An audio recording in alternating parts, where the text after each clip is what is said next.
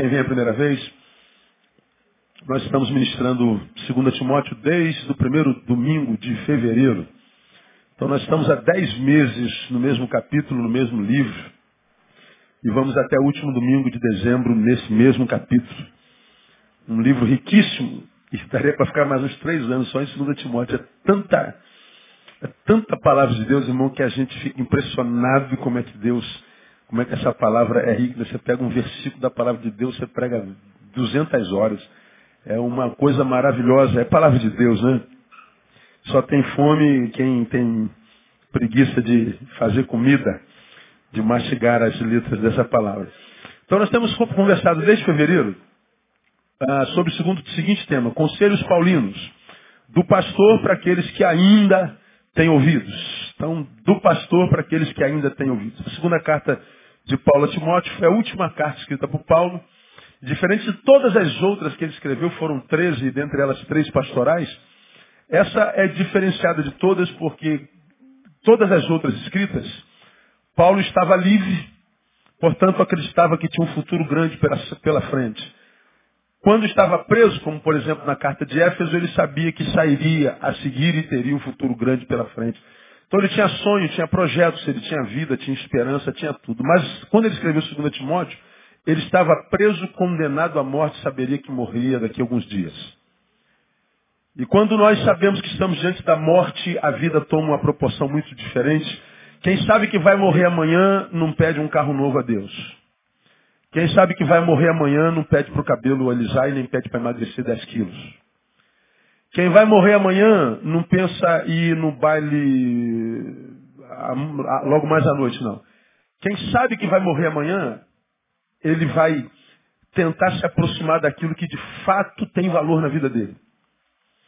Se eu sei que eu tenho dois dias de vida, eu vou correr para o braço da minha filha, da minha esposa, eu vou querer estar com meu amigo, eu vou querer é, pedir perdão a quem eu amo e estou ferido, eu vou, eu, eu, vou, eu vou gastar os últimos momentos da minha vida só com o que vale a pena. Ou seja, quem sabe que vai morrer não desperdiça a vida. Paulo, quando escreveu esse capítulo, esse livro, ele estava preso. E ele então escreve ao seu pupilo Timóteo, ele estava no final e Timóteo no início. Então ele escreve 2 Timóteo dizendo assim, Timóteo, eu estou no fim. Combati um bom combate, acabei a carreira, tudo que eu tenho é fé. E eu estou no fim, eu quero escrever a você e passar a você alguns conselhos. Se você observar, a sua vida encontrará sentido. Se você observar, você não vai passar pelo que eu passei, você não vai terminar como eu terminei. Então, Timóteo, eu vou te dar um conselho, alguns conselhos, ah, como quem já passou por esse caminho que você está iniciando. E ele dá conselhos de vida. Não tem nenhum conselho materialista, não tem nenhum conselho de conquista, não tem nada. Ele só fala do que faz a vida vida e do que faz a vida valer a pena. Então nós estamos no décimo primeiro conselho. O primeiro foi, não se esqueça de suas origens. Segundo, não se entregue à infrutividade espiritual.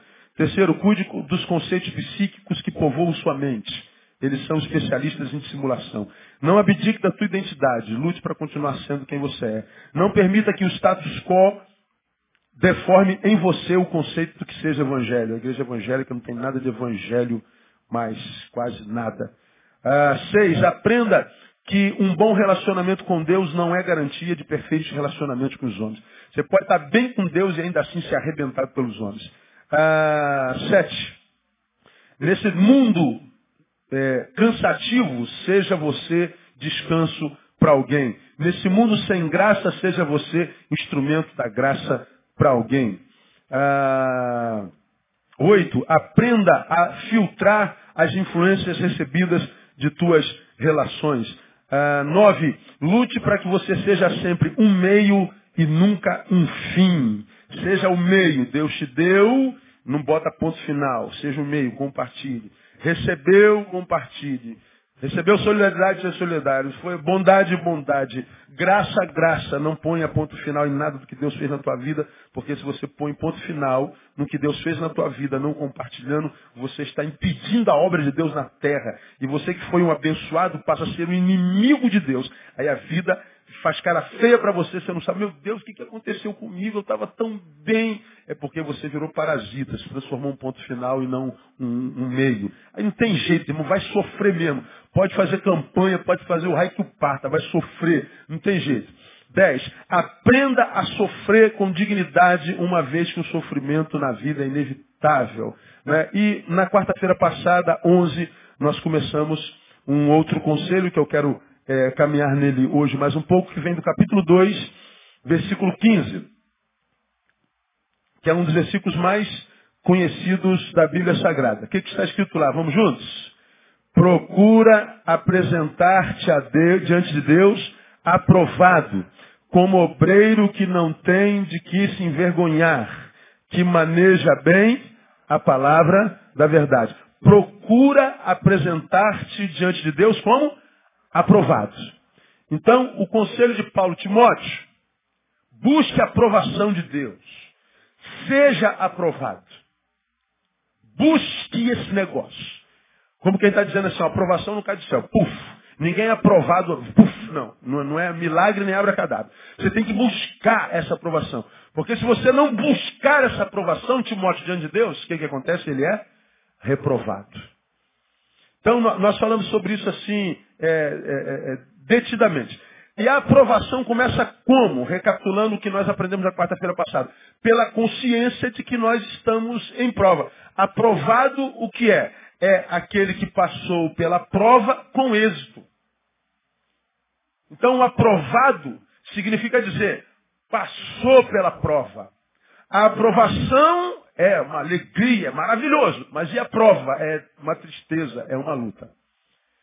Aí, na maioria das vezes, os crentes que estão sendo reprovados por Deus pela vida por si mesmos, vivem uma vida que não vale a pena ser vivida, sonham com aprovação. Aprovação. Mas perdem a consciência de que para obtê-la, passa-se pela prova. Então, a aprovação vem por meio de dor. Por isso que ele disse antes a Timóteo no versículo 2. No versículo 3, sofre comigo ah, como bom soldado que Jesus. Eu, o conselho foi, sofre. O sofrimento é inerente à existência. Já que o sofrimento é inerente, aprenda a sofrer. E nós mostramos quase dois meses como é que um bom soldado sofre e vence a ponto de ser aprovado. Então, como é que eu sou aprovado diante de Deus? Não sou reprovado. Como é que eu sou aprovado diante de mim, para mim? Como é que a minha vida se transforma numa vida que eu, que eu curta? Seja aprovada, seja amiga da vida e não reprovada. Ah, passando primeiro pela consciência de que se está em prova. Nós estamos em prova, irmão. Você nasceu, não adianta, você está no mundo que jaz no maligno. Nosso chamado é para ser ovelha, mas não é só ovelha no rebanho. Ovelhas que são enviadas no meio de quê? Lobos. Então não é fácil. O bagulho é doido mesmo, não tem jeito. Diga para o teu irmão que está atrás do seu irmão, é brabo mesmo, a vida é isso aí mesmo.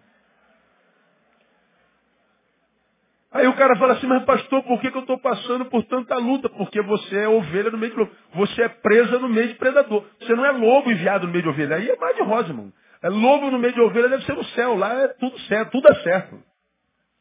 Não tem ameaça, não tem luta, não tem nada. Agora, na vida não. Na vida a gente passa pela prova. Aí nós começamos na quarta-feira passada mostrar aos irmãos algumas evidências de que nós estamos em prova. Levei a vocês a Lucas 21, 34. Vamos a Lucas 21, 34, rapidamente, só para a gente lembrar o que a gente estudou, para a gente continuar estudando. Lucas 21, 34.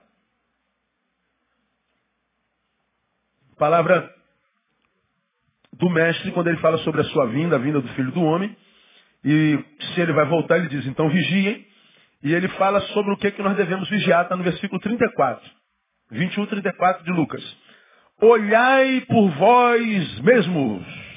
Ele está dizendo assim, toma conta da sua vida. Que os fofoqueiros digam amém. Eles nunca vêm, né, quando a gente fala sobre isso, né?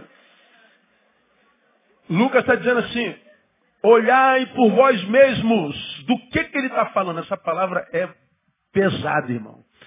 Não aconteça que os vossos corações se carreguem ou sobrecarreguem de glutonaria, embriaguez e do, dos cuidados dessa vida, e aquele dia vos sobrevenha de improviso como um laço. Não aconteça que os vossos corações se sobrecarreguem. Aí ele usa três figuras. Três figuras. De quê? Glutonaria. Glutonaria tem a ver com o quê? Com comida. Quando você come, vai para o coração? O que você come? Sim ou não? Hum, pelo amor de Deus. Tu está comendo e a comida que você mastigou vai para o coração? Vai para onde? Vai para o pulmão, não é isso? Vai para o estômago. Depois o intestino, depois vai embora. Aí, eita, cuidado que seu coração não se sobrecarregue de comida. Não, a comida não vai para o coração. Ele diz mais, cuidado para que seu coração não se sobrecarregue de embriaguez. Embriaguez tem a ver com o quê? Bebida. Quando você bebe, o que você bebe vai para o coração? Não. Depois ele diz, ah, glutonaria e embriaguez e dos cuidados dessa vida. Bom, cuidado dessa vida, ah, ah, roupa, é, tênis, é, cabelo, unha, ah, isso vai para o coração? Não. Do que que Jesus está falando? Quando ele diz, cuidado para que seu coração não se sobrecarregue de comida, bebida e cuidar dessa vida, ele está dizendo das coisas materiais. Ele está falando o seguinte, não aconteça que seu coração seja tomado sobrecarregado, ou seja, que nele seja depositada uma carga além daquela que ele possa suportar. Sobrecarga. Cuidado para que o teu coração que cabe meio litro, sobre ele não seja derramado dois. Essa palavra sobrecarga, está falando de uma carga maior do que aquela que o coração pode suportar. Ele está falando de peso na alma. Porque a comida e a bebida são símbolos da necessidade carnal. Esse corpo, a matéria, se sustenta do que eu como e do que eu bebo. Comida e bebida é o símbolo da materialidade. Do que, que ele está falando? Ele está falando para que a minha alma não se transforme, a minha vida não seja tomado pelo materialismo absurdo para que eu não abra mão da vida espiritual, para que eu não abra mão do meu lado transcendental. Porque se você abrir mão da sua vida espiritual, da sua vida transcendental, da sua vida a, a, a, metafísica, da sua vida com Deus, se você se resumir, se permitir que tudo que é em você e tudo que você tem se volte só para a carne, a tua vida vai se tornar uma vida insuportável. E por que, que se torna insuportável? Porque essa carne é insaciável. Não há nada que você dê para essa carne que a satisfaça. Você pode ter vindo para a igreja agora, sete horas da noite, e bateu aquele pratão de peão. Esses caraca, rapaz, como é que esse cara fez isso? É um milagre. Direis a este monte, passa daqui para colar, e, e ele passa, o monte passou. Pois bem, mas mesmo que esse monte tenha passado daqui para cá, daqui a pouquinho, o que, que você está sentindo de novo? Fome. E tu come outro prato e outro prato. Soma quantos quilos de arroz, falei aqui na quarta-feira você já comeu na tua vida. Carretas de arroz você já comeu. Você já comeu carreta de feijão, de, de carne, você já comeu uns 200 boi. Oi, muito mais do que isso. Agora, continua tendo fome. Não adianta. Dinheiro nunca é suficiente. Mulher nunca é suficiente. Você nunca é bonito o suficiente. Você nunca é magra suficientemente. A carne nunca se satisfaz. Pois bem, quando nós, seres humanos, abdicamos da espiritualidade, do contato com o Mestre, com Jesus, com Deus, e nos carnificamos, ao invés de nos espiritualizar, de santificar, nós nos carnificamos. Nós nos tornamos um pedaço de carne andante. Ele está dizendo assim, a tua vida vai se tornar uma vida insuportável. Bom, abre os jornais, abre a tua janela, veja a televisão e vê no que, que essa sociedade está se transformando aí. 25 suicídios dia no Brasil, 87 no Japão, um a cada 30 segundos no mundo, gente pirando, ficando doido o tempo inteiro, nego chutando balde. Cara, tá cada vez mais doido. E o medo é que o próximo seja a gente. Meu Deus, o que está acontecendo com a sociedade? É, arrancou de si a sua transcendentalidade. A gente não consegue transcender esse corpo. O corpo está arrebentado, a, a, o coração está ferido, as costas apunhaladas, nós estamos desconfiando todo mundo, não acreditamos em mais nada. Está brabo! Pois é, mas há um momento, porque nós somos espirituais, que nós transcendemos a carne e nos movemos no sobrenatural. E na presença de Deus nós temos a paz que excede o quê? Todo entendimento. O cara vai olhar para você e vai dizer, pô, esse cara, como é que esse cara pode estar sossegado desse jeito? Como é que esse cara pode ter essa paz? Como é que esse cara pode estar tranquilo desse jeito? Não justifica a vida que ele está vendo, o problema que ele está passando. Como que esse cara pode estar assim? Como? Ah, não tem como explicar isso. Não há entendimento, não há sábio que explique esse tipo de paz. Isso é transcendental. Quando Jesus diz assim, cuidado para que o coração não seja tomado por uma sobrecarga, ou seja, que a tua vida se torne inviável. Ah, essa é uma luta contra a qual a gente luta todo dia, irmão. Todo dia. A ideia de que a nossa alma está fugindo da gente, de que a vida está perdendo sentido, de que não vale a pena continuar, vontade de morrer. E a gente não está pregando para marciano. A gente está falando com seres humanos. E vocês entendem essa linguagem perfeitamente. Porque é exatamente o que está acontecendo aí. Jesus está. É, é, é, é, Jesus diz que, que, que, que o nosso coração poderia ser tomado por isso. Aí, terminamos o estudo da semana passada, lendo o versículo 35.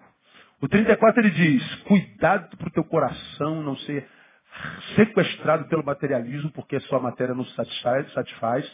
Cuidado você não sobrecarregar para tornar inviável. Cuidado com esse negócio, vigia. E ele diz no 35 o seguinte, porque há de vir, leia para mim,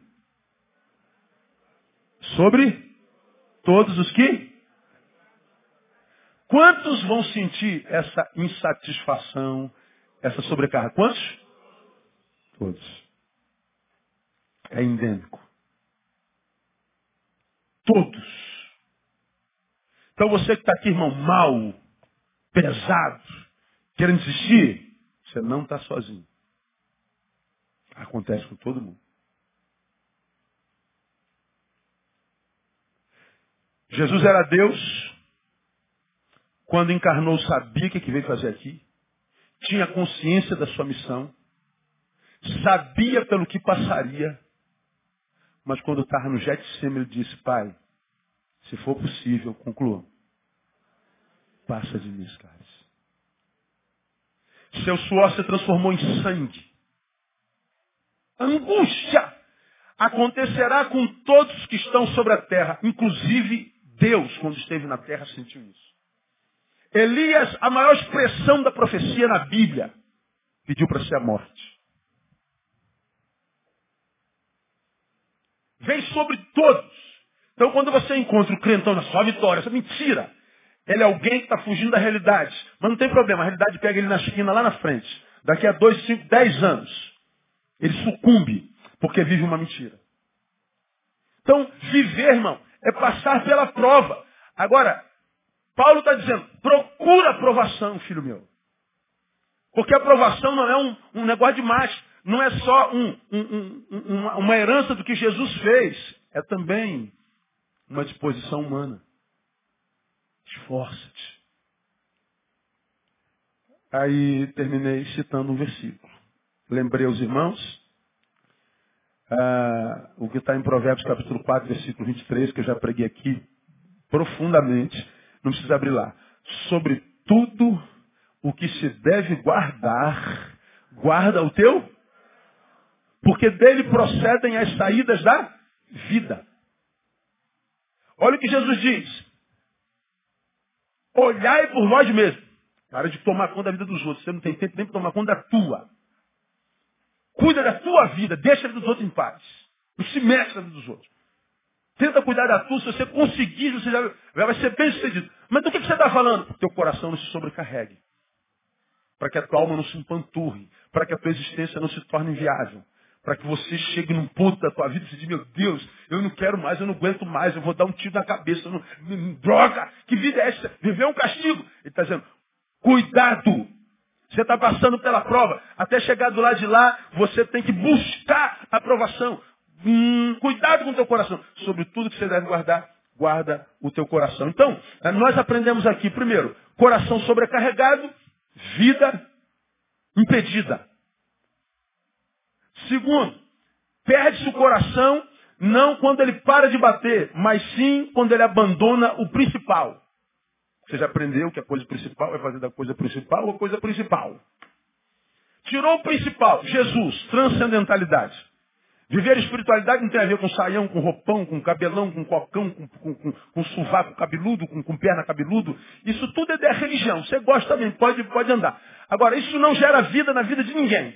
O que gera vida é guardar o coração. Não adianta eu ter a perna cabeluda, sovaco cabeludo e coque na cabeça e ficar me metendo na vida dos outros, falando mal dos outros, não liberar uma palavra de graça, não trazer ninguém para a graça de Jesus, viver uma fé que é repelente, não atraente, que não tem nada a ver com Jesus. Isso é um sacrifício que você faz ao nada. Deus respeita. Agora não gera vida na vida de ninguém.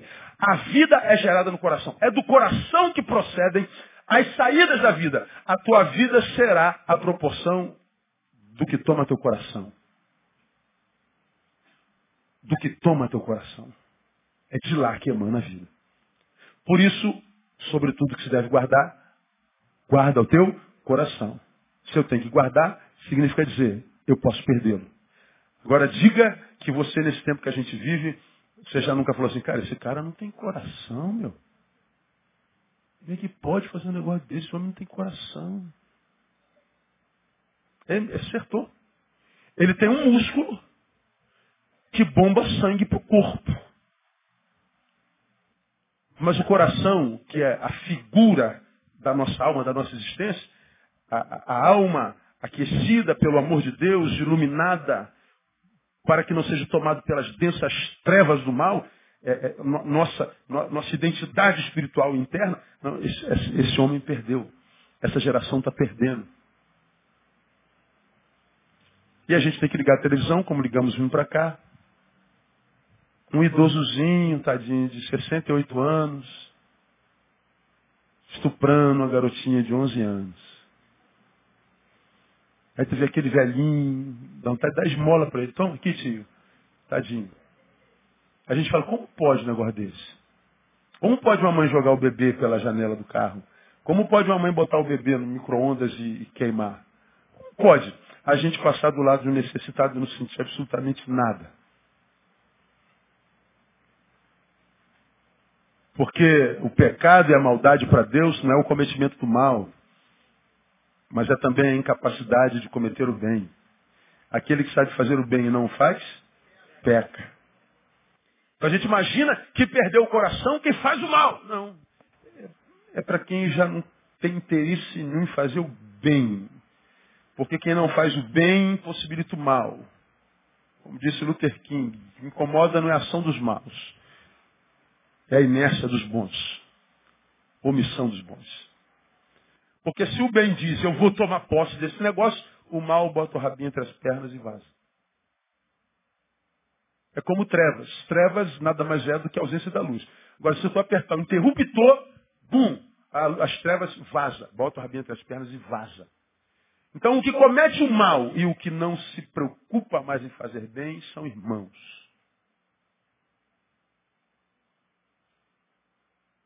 O agente do mal ativo e o agente do mal passivo são parentes. Então, quando a gente prega um negócio, você não, pastor, nunca fiz mal a ninguém, pastor, nunca, ela longe de me ter menino guarda, pastor, fazer mal a alguém. É legal. E bem. É bênção na vida de quem? Não é? é para a gente pensar. Então, hoje, nessa, nesses 25 minutos, como nós citamos 4,23 de Provérbios, vamos lá, 4,23 de Provérbios. Sobre tudo que se deve guardar, guarda o seu coração. Como é que a gente guarda o coração? Como é que eu faço, pastor, para que meu coração não seja sobrecarregado eu guarde? Como é que eu faço para eu não perder meu coração? Como é que eu faço, pastor, para cuidar de mim de forma que meu coração não seja tomado pelas coisas da matéria tão somente e eu perca sabor e apetite pelas coisas espirituais? Como é que eu guardo meu coração? Bom, Provérbios 4, 23 é o conselho para guardar. E o, o, o, o, o 24, o 25 e o 26 diz como é que a gente guarda o coração. Agora, olha que interessante como é que a palavra de Deus diz para a gente guardar o coração. O 23 diz lá, 4, 23 de Provérbios. Sobre tudo que se deve guardar, guarda o teu coração, porque dele procede as fontes da vida. Aí ele diz como? Primeiro, 24. Desvia de ti a malignidade da onde? Da boca. Pô, o cara está mandando eu guardar o coração. E diz que para eu guardar o meu coração, eu tenho que tirar o mal da onde? Da boca. Então, como é que a gente guarda o coração? Primeiro, filtrando a produção dos lábios. Cuidado com o que sai da sua boca. Como nós falamos sobre isso muito na, na semana passada, né? Ah, por que, que a, a minha boca precisa ser filtrada quando o assunto é guardar o coração? É muito simples. Quando você lê Mateus 15, 10 e 11, está lá dito pelo mestre. Não é o que sai da boca o que contamina um homem. Mas o que contamina um homem é o quê? O que entra. É o contrário. Não é o que entra pela boca que contamina o homem. Não é a gordura da picanha que te contamina. Não é o pudim de leite. Não é o sonho. Entendeu? Não é a banana caramelada. Não é arroz com feijão e farofa. Não, não. Isso entra no contamina o homem. Agora, o que, que contamina o homem? Diga. Que sai.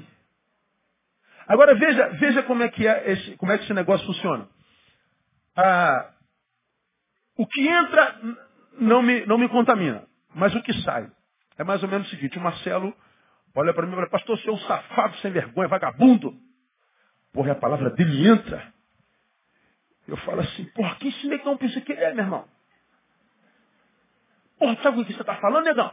Só porque tu é engenheiro da Oi? Dane-se. Aí gera uma ira, porque ele me desrespeitou. Ele falou mal de mim para o vizinho, falou mal de mim, me, me denegriu na igreja. E o Marcelo está jogando palavra contra mim. Eu estou com raiva, estou decepcionado, estou frustrado, estou triste. Mas até aqui eu ainda não fui contaminado. Os sentimentos, tristeza, ira, ódio, tudo é humano, Marcelo. Qualquer ser humano já sentiu isso. E não é pecado. Jesus diz, irai-vos. Mas, não peque. A ira é um sentimento humano e tem seu lugar. Agora, quando Jesus diz, irai-vos, mas não peque, ele está dizendo, quando você estiver irado, cala a boca. Não produza. Não fala nada. Não reaja. Reaja quando a ira passar. Porque reagir com ira é pecado. Já preguei sobre isso aqui. Ninguém que está irado e age, age com equilíbrio. Ninguém que está triste, cheio de amargura, vai se comunicar com o cara que gerou essa amargura, fala com doçura, com educação. Então a palavra diz, irai-vos, mas não pegue. Se a ira chegou, a tristeza chegou, deixa o Marcelo falar de você. E vai, vai dar uma volta, irmão dá a cabeçada na parede. Chuta o poste, xinga um palavrão do outro lado. Peraí, você palavrão não, não vai ficar contaminado também. Faz qualquer coisa. Mas não permita que a tua boca produza com ira. Porque a produção da ira é pecado. Ele diz, quando você produz, enquanto ele gerou isso, você ainda não está contaminado. É um sentimento da mesma forma que veio, pode ir. Agora, se o sentimento que foi produzido pela palavra te tocou, aí você vai e diz, não, você que é um safado, vagabundo, sem vergonha. Pronto, eu fui contaminado. Só que não pelo que ele falou de mim, mas pelo que eu falei para ele. Não é o que entrou, mas o que saiu. Eu só fui tocado de fato quando eu reagi no clímax da coisa. Aí vem o Senhor e fala assim, você quer guardar teu coração? Guardem. Dele procede a série da vida. Quando eu frutifico na ira, então eu enraizo o sentimento. Minha vida já começa a se prejudicar. Meu coração começa a se perder. Por isso a palavra diz que a vida e a morte estão no poder da língua. Por isso Tiago diz que a língua é um órgão, um corpo inflamado pelo inferno. Bendizemos a Deus e amaldiçoamos o irmão. Agora, quando eu bendigo a Deus, Deus entra no coração. Quando eu maldigo o irmão, já não é mais Deus. Por isso que eu acho interessante quando a palavra diz guarda sobre tudo o teu coração. Como? Desvia de ti a malignidade da boca. Guardar o coração tem a ver com a boca. Já falei sobre isso, não preciso me aprofundar mais. Mas tem o versículo 25, que diz assim: Dirijam-se os teus olhos para onde? Para frente. E olha as tuas pálpebras diretamente para onde? Diante de ti. Então, se você quer guardar teu coração, o que, é que o texto está dizendo? Norteia os teus olhos. Ah, olha para frente. A vida está se desenvolvendo para lá. Já preguei sobre isso. Então olhe para lá. Porque se você viver a tua vida lá, olhando para lá, como eu falei numa gotinha de sabedoria, a vida é dinâmica. Você vai continuar vivendo. Ó, tá vivendo, tá? Mas olhando para o passado. Tua referência é o passado. Agora, o que é o passado? Irmão, o passado é a história vivida, que não pode ser repetida. Como nós somos tendentes para o mal, porque somos seres caídos, toda vez que a gente olha para o passado, a gente olha para a dor que geraram em nós. A dor produz trauma que nós trazemos para o presente. Caminhamos para o futuro traumatizados. Nós não conseguimos nos libertar daquele ponto no qual nós somos feridos. Os nossos olhos não estão para frente. O que, que acontece? Eu fui ferido aqui nesse momento histórico da minha vida. Aqui eu fui traído, apunhalado, humilhado e tudo. Os anos passaram, os dias passaram. Agora eu estou aqui. Mas a minha alma está presa lá. Meu foco está lá. Não percebemos que entre aqui, o presente e o passado, esse ínterim, porque eu não saí daqui, deixei de viver um monte de coisas que Deus tinha preparado para mim, que a vida tinha preparado para mim, porque meu corpo está indo, mas meus olhos estão aqui. Meu coração ficou preso aqui. Com uma vida dinâmica, ela não para. Ela não para. Desistindo ou não, ela não para. Se entregando ou não, ela não para. Eu vou viver de qualquer jeito. Aqui estou. E os anos estão passando. Muito daquele dia, este é o dia que fez o Senhor, alegremos-nos. Deus está dizendo, não há dia no qual não haja alegria que eu tenha preparado para você. É isso que o versículo diz. Este é o dia que fez o Senhor. Alegremos-nos, regozijemos. Não há dia que não traga em si alegrias que possam qualificá-los na tua vida. Então, como você está preso lá, as alegrias desses dias não foram vividos. Aí aqui, tua vida não tem alegria nenhuma, não tem sentido nenhum. Tem... Pô, pastor, não... qual o sentido da vida? Qual a razão da vida? Viver para quê? Tem graça a vida. A vida é. Leia os filósofos existencialistas. Os que morreram loucos. Os que morreram solitários. Os que suicidaram. Os pessimistas. Vejam a vida deles. Não tem sentido. Lá. Falta alegria para o cara. E o pior, a vida é dinâmica. Você continua vivendo tua vida. Lá com 18, aqui com 25, 30, 35, 40 anos lá. Aí vem a palavra diz assim, guarda teu coração, minha filha. Ô filhão, guarda teu coração. Você está perdendo, você perdeu o coração com 18 anos, você perdeu o coração lá naquela traição, lá naquele apunhalamento, lá naquela humilhação. Você permitiu que seu orgulho não liberasse aquela pessoa, aquele momento. Você está pensando em vingança, deixa de ser orgulhoso, cara. Fica no prejuízo. Aí entra o tal do perdão, né? Já falamos sobre perdão. Perdão, perdoa, perdão. E a gente não, não para para pensar, perdão é aumentativo de perda. Lembra disso, né? Cara, a gente não gosta de perder nem no zerinho um. Zerinho um, aí tu perde, dá uma raiva danada. Não, não valeu não, não valeu, não valeu. Pô, valeu, claro que valeu. É porque a gente não foi criado para perder. Aí, o, o, vem a palavra assim, perdoa, perdão. Peraí. É, fica no prejuízo mesmo, cara. É verdade, ele te deve, é verdade. Libera ele dessa dívida, não por ele, mas por si. Porque ele já está vivendo lá com outra, ela já está com outro, já se mudou, já morreu. E você não, continua não vivendo. Fica no prejuízo, perdoa, perdão. Aí tu não sabe perder por orgulho. E a vida vai passando. E você diz, a vida não tem sentido. Perdeu o coração. Como é que a gente guarda o coração? Norteando os nossos olhos. Nortear é encaminhar para o norte. Pega a bússola da vida, a bússola está sempre apontando para o norte. Achou o norte. Então você já sabe onde é o leste, o oeste e o sul. Então para onde você está indo? Estou indo para o sul. Então por causa do norte você sabe onde fica o sul. Não estou indo para o oeste. Por causa do norte você sabe onde é oeste, onde é oeste. Então, nortear, dá um destino novo para a sua vida. Dá um rumo novo para a sua vida. Que não aquele que é referência do passado. E mais, não é só as coisas ruins, não. São as coisas boas. Porque quando eu fico preso nas coisas boas do passado, uh, eu estou dizendo, o presente é ruim. Aí tu fica sonhando que o passado se repita no presente. Aí nós vemos os nostálgicos. Oh, meu Deus. Não se fazem mais pastores como antigamente. Não se fazem mais igrejas como antigamente. Não tem mais música como antigamente. Não tem mais esposa como antigamente, nem marido. Não tem mais porcaria nenhuma como antigamente. É lógico que não tem, porque antigamente não existe mais. Não existem mais pastores como antigamente, porque nós estamos no hoje. Então existem pastores para hoje.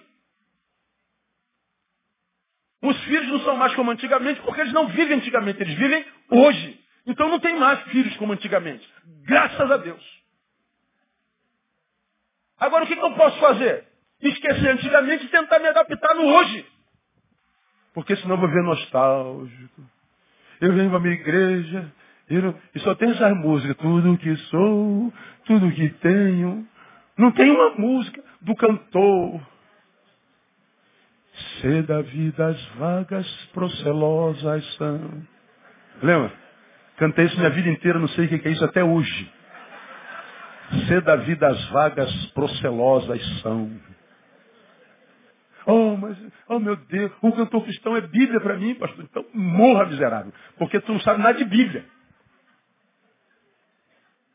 E o pior, o cara eu estou cheio da razão. Como que você está cheio da razão? Para para pensar. É só pensar. Tem dois neurônios? Dois. Se um estiver brigando com o outro, é fácil de entender isso.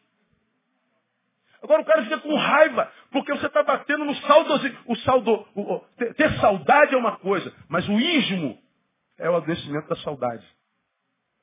Tu quer que o passado se repita no presente. Agora, quando é que um passado se repete? Nunca. Ou eu me adapto ao presente, para que nele eu tenha espaço, inclusive, para sonhar com o futuro, ou então você perde seu coração para o passado. Só não entende quem não quer. Então, como é que eu guardo meu coração? Filtrando a produção dos meus lábios, norteando os meus olhos. Diz lá o texto, dirijam-se os teus olhos para a frente. Alonga de ti, é, é, é, olha as tuas pálpebras diretamente diante de ti. Olha, parece que foi escrito hoje de manhã esse negócio, cara. Tudo a ver com a vida. Porque a vida é vida em qualquer época da vida. Agora eu fico olhando para o passado. Sofro porque o miserável me traiu. E se ele prosperar então, aí é que eu estou perdido. Porque eu estou aqui sofrendo e ele está se dando bem. Ah, meu irmão, aí é que fica ruim, não fica? Porque a nossa esperança é que me mandou embora, agora ele vai sentir minha falta, vai entrar em depressão, vai sofrer, vai se arrepender e vai vir aqui me pedir perdão. Pô, aí, a pessoa melhorou a beça depois que foi embora. Caraca, mané. Dá vontade de morrer, não dá? É, dá vontade de morrer. Mas não tem jeito. Você está preso a ele de novo. Referência no passado. Aí quer que a vida abençoe teu coração. Qual? Não, o único que eu tenho, pastor. O que você tem não está aqui, está lá. E Deus só trabalha com hoje. Porque hoje é tudo que você tem. Deus abençoe. Não posso, você não está aqui, filho. Você está lá. Você ficou preso lá no dia da tua dor. Você está preso lá na saudade. Você está preso lá. Não tem como. Então eu tenho que cuidar da boca, tenho que cuidar dos olhos. E olha lá o versículo 26. Pondera a vereda dos teus pés e serão seguros todos os teus caminhos. Bom, tem que guardar o coração. Começa onde? Na boca. Depois vai para onde? Para os olhos. Termina onde? No pé. Olha que coisa sinistra. Isso é a palavra de Deus, cara. Aí, imagina se esse troço não tivesse escrito, aí tu chegasse para um psicólogo, um terapeuta, como é que eu faço para guardar o coração? Ele nunca ia chegar no pé, meu amigo. Duvido. A não ser que ele fosse, trabalhasse com reflexologia, talvez. Mas fora isso, como que eu vou imaginar que o meu coração tem a ver com o meu pé? Muitas vezes nossos pés parecem independentes do corpo. Veja, tua cabeça sabe que você tem que fazer uma coisa. Talvez tua cabeça não saiba aonde ir. O pastor, estou meio perdido, meio em dúvida. Mas a tua cabeça sabe aonde não ir. Você é fruto da palavra de Deus. Você foi gerado no Espírito Santo. Você é templo do Espírito Santo. Você está selado com o Espírito Santo. Talvez você não saiba o que fazer. Para onde ir? Mas para onde não ir, você sabe que não deve ir.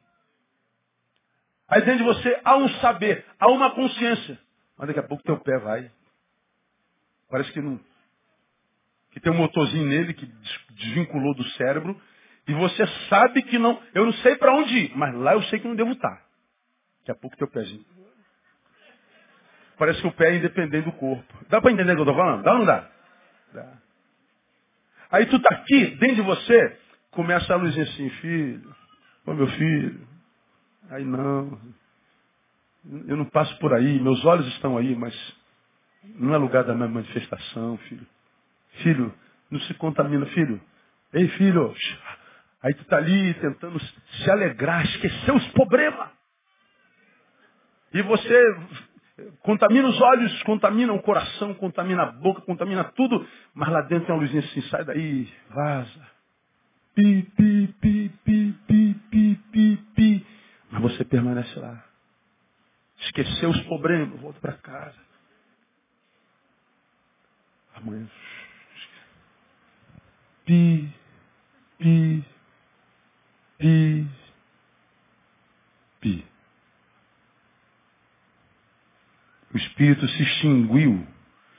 E lá está escrito, não extingais o Espírito. Está lá. Mas não tem fôlego. Carnificou-se. Coração sobrecarregou. Cara, é tão fácil ver isso acontecendo numa pessoa. Eu vejo longe, irmão. Eu olho no olho da, da ovelha, sei como é que se ela está sendo desconstruída ou não. É o tal do Icabode, né? Foi-se a glória. Você vê assim e pergunta, como é que você está? A gente já sabe. É, o brilho da glória foge da face. Parece que passa uma borracha e o brilho é retirado. O espírito está lá, só que inerte. Por quê? Porque os pés parece que são independentes. Vão mesmo que saibamos que não devem ir.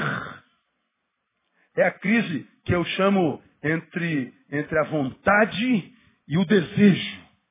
Aqui termino. A vontade de todo servo de Deus é ser o melhor servo que Deus tem. Todos vocês, você pode estar longe da igreja há anos, mas daqui ainda tem alguma coisa com ela. Você pode estar vivendo pior do que o filho pródigo, uma porcaria de vida literalmente. Mas lá dentro de você Há um desejo, eu queria ser um filho do qual Deus tivesse um orgulho. Eu queria poder vencer essa desgraça que me prende aqui e que eu sei que entristece o coração do Deus que me salvou.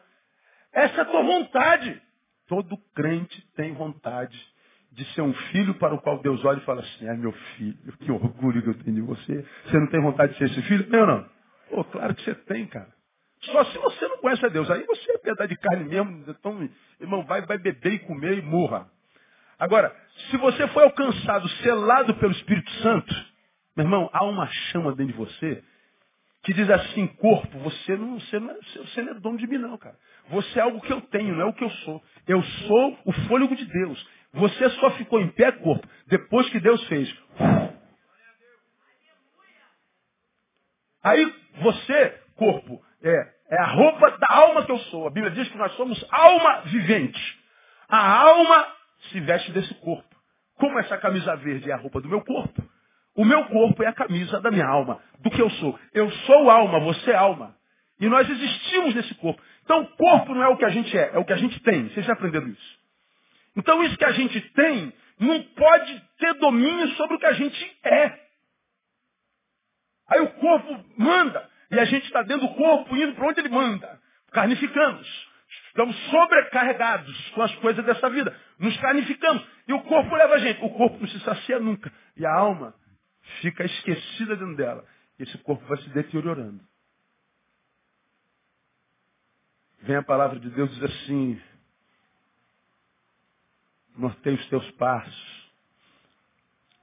Casse o melhor. Anule a independência de teus pés, que é a terceira, o terceiro conselho. Casse, cancele, anule a independência dos teus pés. A crise entre o desejo e a vontade. Minha vontade, ser o melhor filho de Deus. Meu desejo, me leva para aqui, que eu sei que eu devo estar aqui. Minha vontade é estar aqui, Senhor. Mas meu desejo. Aí você é partido no meio, passa um facão, você cumpre o teu desejo e a tua vontade está lá. Veja, você não consegue ser feliz nem aqui, porque a tua vontade está lá, e você não consegue ser pleno aqui, porque teu desejo está lá. Um crente selado pelo Espírito Santo, que não vive na vontade de Deus, ele não tem paz em lugar nenhum. Ele não consegue ter paz e longevidade no reino, porque o desejo dele continua contaminado pelo que está lá. Então ele corre lá. Lá ele não consegue ter paz porque a vontade dele está cá. E a gente só pode ter paz e equilíbrio de uma vida que vale a pena quando a gente se transforma no que a gente é. Bom, mesmo na minha vontade, eu posso pecar nos meus desejos. Todos nós fazemos isso. Mas uma coisa, irmão, é você escorregar numa casca de banana e cair. Outra coisa é você cair e permanecer caído, dizendo que gostou do tombo. E o pior, a gente não, quando cai, quando o assunto é alma, existência de Deus, a gente não cai só para baixo, tem muita gente que cai para cima.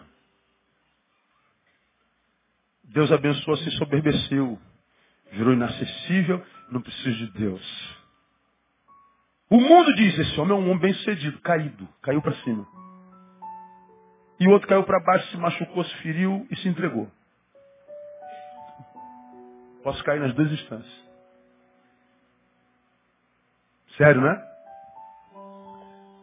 Sobre tudo o que se deve guardar, guarda o teu coração. Para que você não seja cortado no meio e viva essa crise entre a vontade e o desejo. Como é que eu guardo o meu coração? Caçando, anulando a independência dos meus pés, norteando os olhos, filtrando a produção dos lábios. O meu coraçãozinho é guardado quando boca, olhos e pés vão bem. Isso é exercício humano. Não se resolve com oração. Não se resolve com campanhas, jejuns. Lucas 16, 16. Desde então é anunciado o reino de Deus e todo homem emprega força para entrar nele. Só que o sacrifício do qual é, a palavra fala não é o sacrifício meritório. Eu só entrei porque eu, eu, eu paguei o preço. Não, o preço foi pago na cruz. O sacrifício é para não perder o que já foi dado a você pela graça. Porque teu pai pode ter pago o melhor estudo para você, mas você não valorizou o estudo nem o sacrifício do teu pai? Você se relacionou com gente errada virou um vagabundo, mendigo, bandido, maconheiro, ladrão. Mas o estudo está aí. Mas você não valorizou. Continua engenheiro, se formou, só com um engenheiro perdido. Um médico perdido, um pastor perdido, um perdido, perdido. Mas está lá. Você continua sendo engenheiro. Mas você não se esforçou.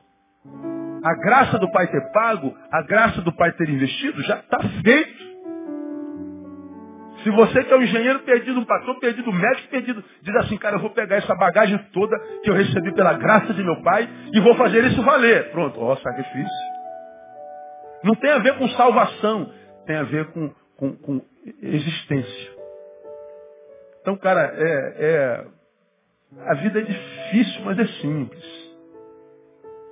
É dura. Mas é, é possível. Quando você diz assim, pastor, está muito difícil, pastor. Você está dizendo ao mesmo tempo, não é impossível, pastor. Se não é impossível, tenta. Vai lá e fracasse. Você tentou. Diz Erma, antes a lágrima da derrota do que a covardia de não ter ido lutar. Vai lá e tenta. Agora fica aqui sentado com os pezinhos parados, com os olhozinhos olhando, oh, tempo bom, não volta mais. Saudade. Esperando que Deus tenha pena de você. Pena. Não confunda misericórdia com pena.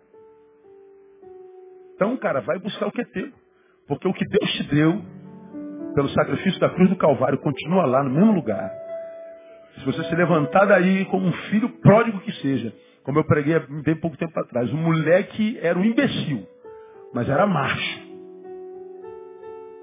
É o seguinte, velho, estou partindo, fui, não dá aí o que eu devo, estou vazando. Não quero mais saber de obedecer, de, não quero ninguém sobre mim, eu vou ver minha vida. É um idiota. Mas é macho. E foi, queimou tudo. Porque era um idiota. Mas lá na porcaria de vida, ele diz assim, pô, cara, tem um monte de empregado meu, do meu pai, que vive melhor do que eu, eu estou aqui com um imbecil agora que eu sei que eu sou, comendo lavagem. Quer saber? Eu vou me levantar, Vou ficar dizendo meu pai, eu pequei contra ti, contra o céu, e, e vou ser suficientemente macho para dizer, ó, não mereço mais se chamar teu filho. Eu só quero ser um empregado. Ele foi macho para fazer a besteira e foi macho para voltar e pedir perdão se humilhar. E quem é macho para errar e para voltar, recebe o abraço do pai, o anel e volta a ser filho, empregado jamais. Então foi macho, burro para fazer a, a besteira.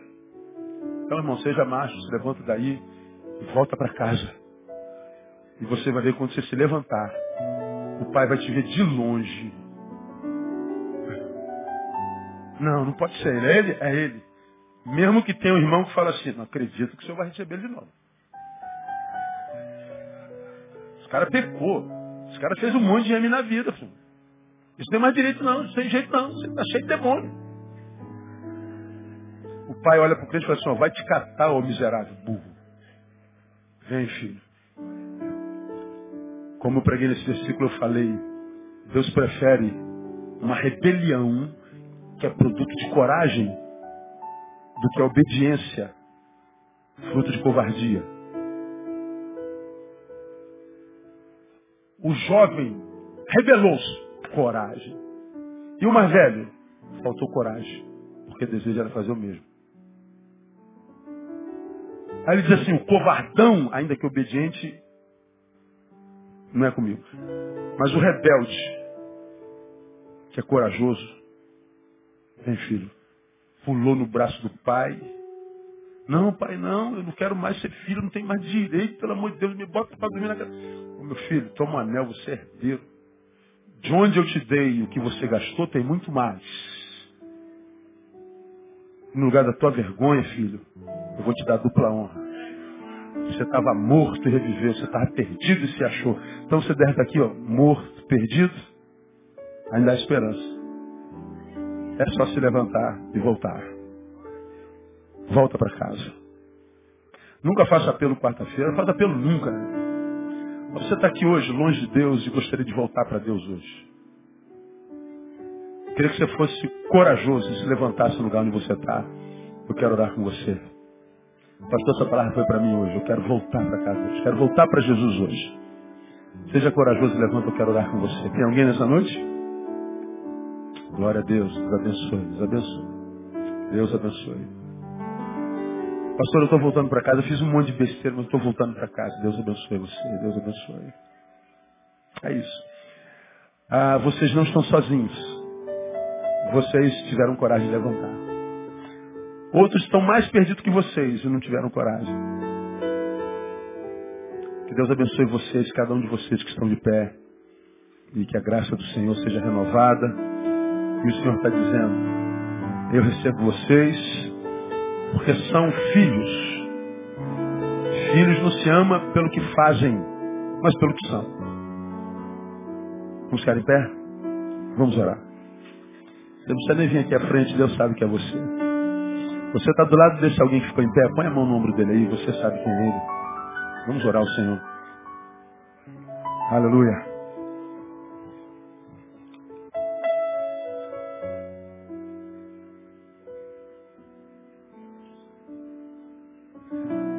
Pai, quanto teríamos que dispor para pagar uma palavra como essa, Deus? Qual oferta pagaria isso? Que tipo de sacrifício teríamos que fazer para te recompensar pelo que tu falas a nós essa noite? Tua palavra é espírito e vida. E ela é mais penetrante do que qualquer espada de dois gumes e a tua palavra, Deus, tocou no nosso ser nessa noite. Crise entre vontade e desejo. Tenha misericórdia de nós, Deus. Santifica os nossos olhos, nossos lábios, nossos pés. Tem misericórdia de nós, Pai. Tem misericórdia de nós. Nós não podemos dizer outra coisa senão tem misericórdia de nós. E nós clamamos por misericórdia porque sabemos que ela se renova cada manhã na nossa vida, Deus. Muito obrigado porque sabemos que ela é a causa de não sermos consumidos. Tua misericórdia. Tem misericórdia de nós. Tem misericórdia desses teus filhos que ficaram de pé. Deus abraça-os com teu braço terno. Enxuga-lhes dos olhos as lágrimas, ó Deus. Que eles voltem para o caminho que eles olhem para o Senhor e não para o homem, porque o homem é falho, mas olhem para o alto, porque é do alto que vem o socorro. Nós abençoamos cada um desses teus filhos que ficaram de pé e profetizamos se até aqui tem sido vergonha, daqui para frente será dupla honra no nome de Jesus. Ó Deus, sela os teus filhos com o teu Espírito Santo. Anula a palavra maldita que fora lançada contra eles. E nós anulamos essa palavra e profetizamos que o melhor de Deus é chegado na sua vida. Deus tem misericórdia de nós. E recebe, ó Deus, a nossa sincera gratidão. É o Senhor quem faz isso. Pelo mérito de Jesus, é o Senhor quem faz isso. Nós não merecemos, ó Deus, receber o que recebemos nesse lugar toda vez que aqui estamos. É impressionante o que tu fazes nesse lugar. Toda honra e toda glória sejam dadas ao teu nome, Deus. Despeça-nos na tua paz e conceda-nos por misericórdia e graça um restante de semana abençoado na tua presença. Nós oramos pedindo-te isso, crendo que já é assim, porque nós oramos e abençoamos o teu povo pelo poder que era o nome de Jesus, Senhor que reina. Amém e glória a Deus. Vamos em paz, Deus abençoe você. Até domingo, se Deus quiser. Não se sem dar um abraço no teu irmão. Aleluia.